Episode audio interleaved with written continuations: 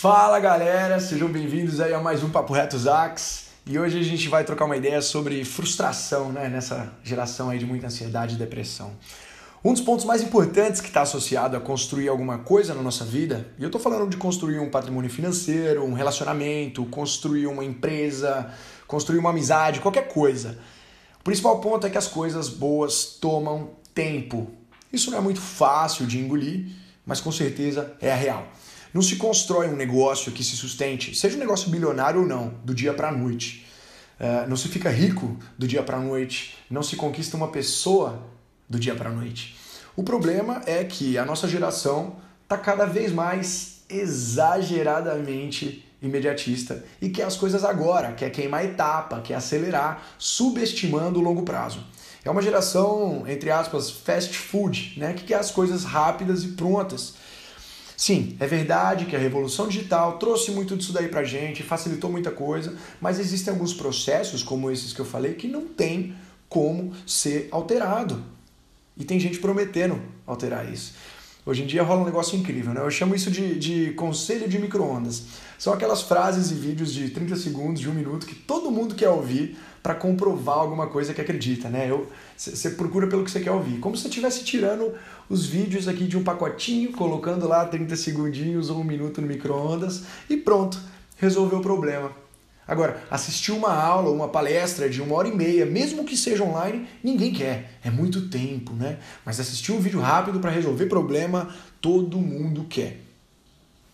Enfim, muita gente, infelizmente, ainda vive nessa e e além de não consumir um conteúdo que é realmente importante, relevante, acaba se enganando, porque está sempre pesquisando sobre o que acredita. Né? Vou dar um exemplo prático para vocês. Para para pensar aí numa pessoa que mora na Coreia do Norte, naquela baita ditadura, e não tem acesso no que está acontecendo ao redor do mundo todo.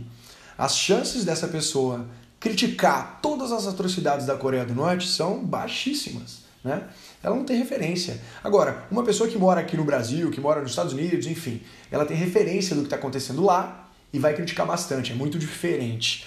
Então, assim como no exemplo dessa pessoa aí que mora na Coreia do Norte, tem muita gente que acredita em uma coisa e só pesquisa coisas, só consome conteúdo que confirma isso no que acredita, essas crenças, vamos usar essa palavra.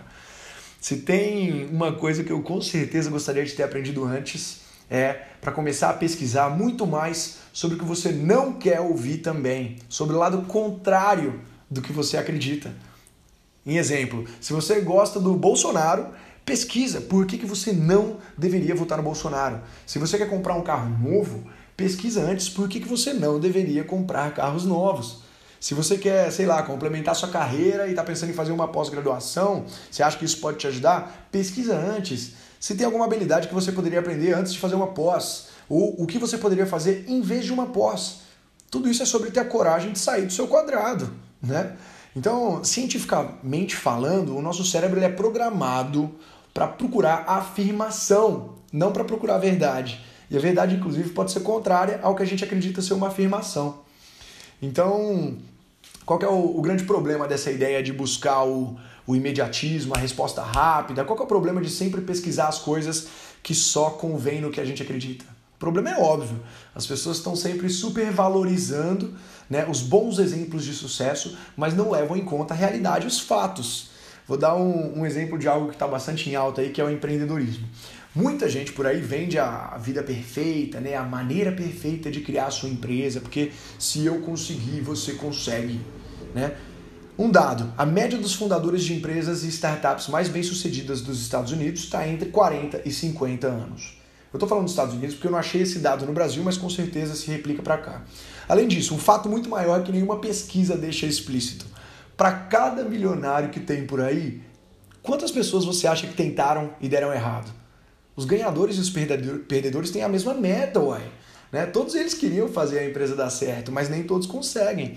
Então é por isso que se vende tanto por aí curso para vender seis dígitos em sete dias, curso com nome tipo milionário com 28 anos e por aí vai. Eu não estou falando que, que esses cursos aí, para quem conhece, são ruins, enganadores e que é impossível de acontecer, até porque existem provas, né? existem bons exemplos, mas são exceções à regra. Eu também não estou falando que você não vai conseguir. É, o que eu estou falando é para você não cair na lábia de todo mundo que fala que você vai conseguir, porque isso é o que eles querem, né? E é assim que a gente vai se frustrar. Eu estou falando para tudo que você quiser fazer, para você estudar muito e trabalhar muito além de receitas e fórmulas prontas que vão te vender por aí. É incrível, tem gente vendendo curso para ficar literalmente milionário com 28 anos, gente vendendo curso para faturar milhões em menos de uma semana, tem gente vendendo curso até para aprender a conquistar mulheres em menos de um mês, curso de sedução. É bizarro.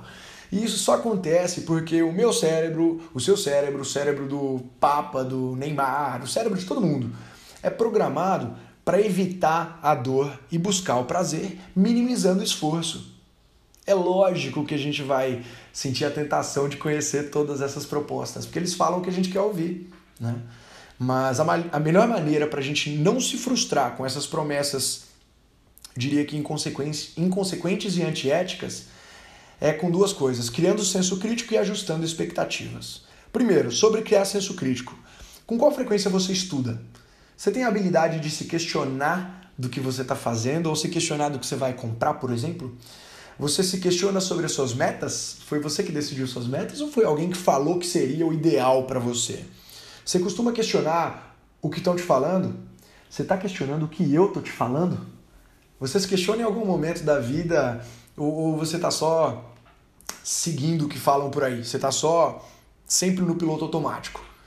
Quanto mais a gente se questionar, melhor a gente vai ficar em identificar quais momentos da vida a gente está subestimando o longo prazo, em quais momentos a gente está vivendo alguma coisa que foi imposta para a gente, mas não é algo que a gente realmente queria. Né? Eu vejo claramente isso em alguns momentos da minha vida, quando eu era mais jovem, de cagadas, totalmente supervalorizando o curto prazo, ou seja, ignorando princípios básicos. Né? Esse é o primeiro ponto. O segundo ponto é sobre alinhar expectativas, e é bem simples.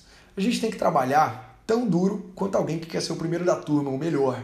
Mas a gente não pode acreditar que a gente vai ser o primeiro da turma, o melhor, só porque alguém falou que a gente consegue. É assim que vem a frustração. Então, estude, aprenda, aplique e acredite com base nos seus resultados, se você conseguir resultados. Essa é com certeza a fórmula para a gente não se frustrar hoje em dia. E eu falo isso com experiência um pouco pequena, mas super válida, de quem empreende há quase cinco anos e segue na luta, crescendo os negócios de pouquinho em pouquinho, com muito suor, com muita dedicação, mas sem frustração, eu me treinei a ter essa autonomia. E é isso que eu sugiro para você. Então, gratidão a você que acompanhou até aqui esse papo reto. Fica à vontade para mandar suas opiniões num comentário ou até via direct no nosso Instagram @escolazax. Fechou? Bora para cima com força. Tamo juntos.